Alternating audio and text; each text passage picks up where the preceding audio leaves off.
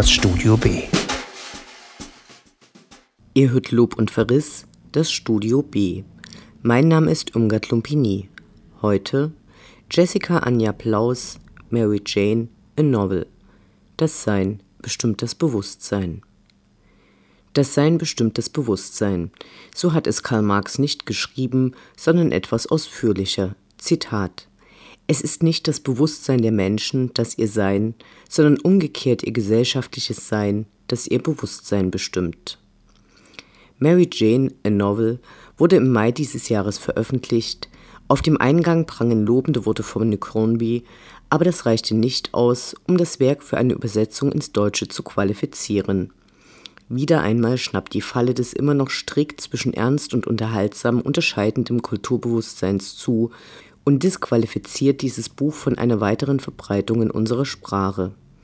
Unterhaltsame leichte Belletristik haben wir schon genug, so das Kalkül der hiesigen Verlagshäuser. Keine der bisherigen Veröffentlichungen von Jessica Anja Plau, dies ist ihr fünftes Buch, hat diese Sprachgrenze bisher überwinden können. In der englischsprachigen Welt ist es hingegen auf allen möglichen Bestseller- und Empfehlungslisten für die Lesezeit des Sommers gelandet und damit auch auf meinem Tisch. Mary Jane Dillard ist nicht nur die Protagonistin des nach ihr benannten Buches, sondern auch ihre Erzählerin, die Marxens Diktum vom Anfang als Coming-of-Age-Story in der Mitte der 1970er Jahre zeichnet. In einem weißen, konservativen Viertel Baltimores wohnt sie mit ihren gut situierten Eltern – Sie singt im Kirchenchor, hilft ihrer Mutter im Haushalt und beim Kochen, besonders gerne macht sie Desserts. Ihren schweigsamen Vater sieht sie immer nur beim Abendessen, der, ein wenig holzschnittartig, zu diesen Anlässen immer zeitungslesend, selten mit seiner Frau, noch weniger aber mit Mary Jane spricht.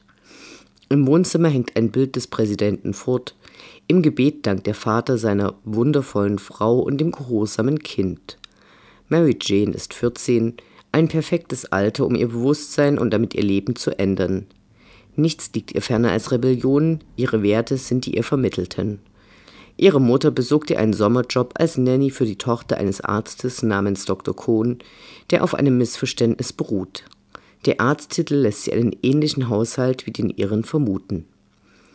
Während Mary Jane dem Telefonat ihrer Mutter lauscht, beschließt sie, das verdiente Geld komplett zu sparen um am Ende des Sommers einen Plattenspieler für ihr Zimmer kaufen zu können, vielleicht sogar, Zitat, mit zusätzlichen Lautsprechern. Zitat Ende. Musik jeder Art, von christlichen Hymnen über Kinderlieder zu Rock, spielt eine große Nebenrolle.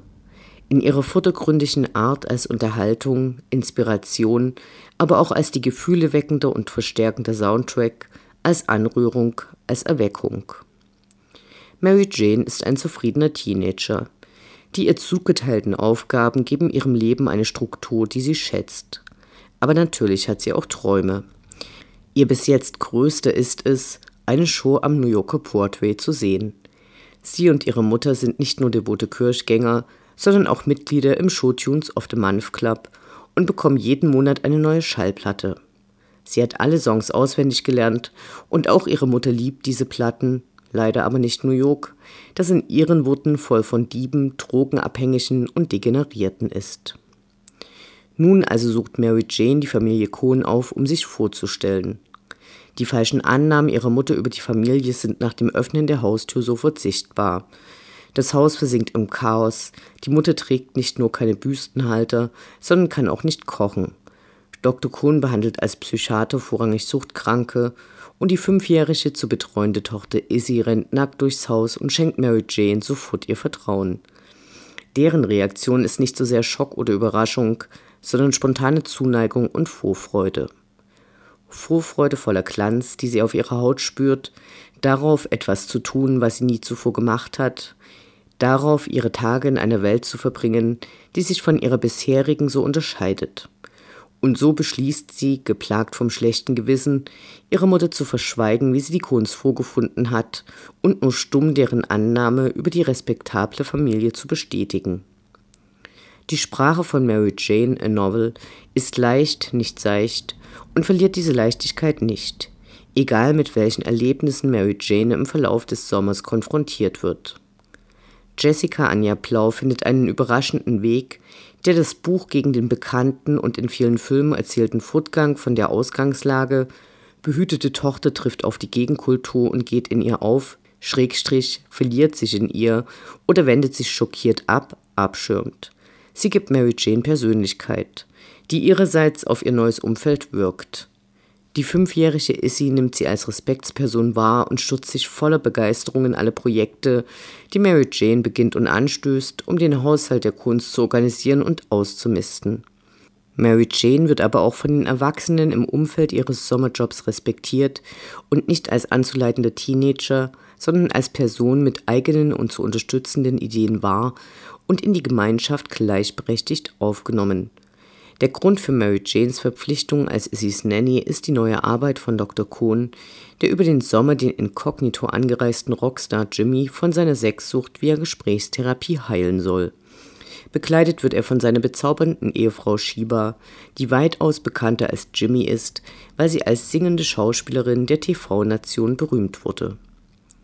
Mary Janes Ideen sind teilweise pragmatisch, wenn sie das Haus ausmistet, wunderbar naiv, wenn sie über einen längeren Zeitraum versucht herauszufinden, ob sie auch sexsüchtig ist, weil sie oft daran denkt, ohne je geküsst worden zu sein, einfallsreich, wenn sie unter dem Vorwand auch kochen zu müssen, das jeweilige Wochenmenü ihrer Mutter nachkocht. Die Erlaubnis hierfür und dafür auch die Abende bei den Kohns verbringen zu können, bekommt Mary Jane, weil ihre Mutter wieder einmal Annahmen trifft, die falsch sind, denen ihre Tochter aber nicht widerspricht, sondern sie schweigend hinnimmt nämlich, dass eine Frau, hier Frau Kohn, sehr krank sein muss, wenn sie nicht in der Lage ist zu kochen.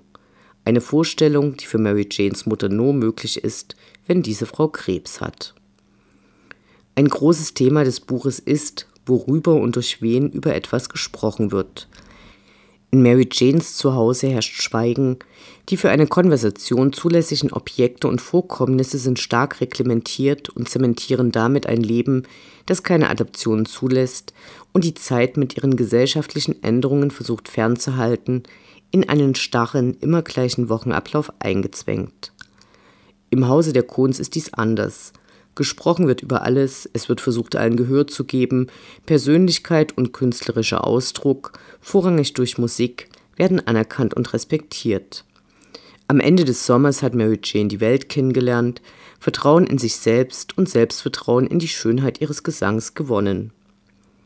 Vielleicht hätte es der Zusammenfassung der Entwicklung von Mary Jane am Ende nicht bedurft, die etwas holzhammerartig darauf hinweist, dass Mary Jane nun die Angst erkennen kann, die ihr meist sprachloser Vater verbreitet, seinen Rassismus, sein Antisemitismus, seine Verweigerung, über all dies zu sprechen und seine Familie als Diskussionspartner anzuerkennen. Issy, die wirklich reizende Fünfjährige, nervt manchmal ein bisschen und die Fähigkeit der Kohns und ihre Gäste über alles zu sprechen, Verletzungen zuzufügen und auch heilen zu können, scheint manchmal dezent unrealistisch. Das Vergnügen an Mary Janes Geschichte über ihren Sommer auf dem Weg zum Erwachsenwerden, in dem ihr der moralische Kompass, den sie in ihrem Elternhaus bekommen hat, zugute kommt und die Erlebnisse mit den Kohns ihre Welt öffnen, der Zauber der Magie erster Erfahrungen aller möglichen Dinge, die beschwingte Unterstützung all dessen durch Musik ist groß. Es verabschiedet sich Irmgard Lumpini, den Link zum Buch findet ihr auf unserer Website lobundverriss.substack.com. Nächste Woche diskutieren Anne Findeisen, Irmgard Lumpini und Herr Falschgold die Bücher der letzten Wochen. Wer vorlesen möchte, findet diese auf lobundverriss.substack.com.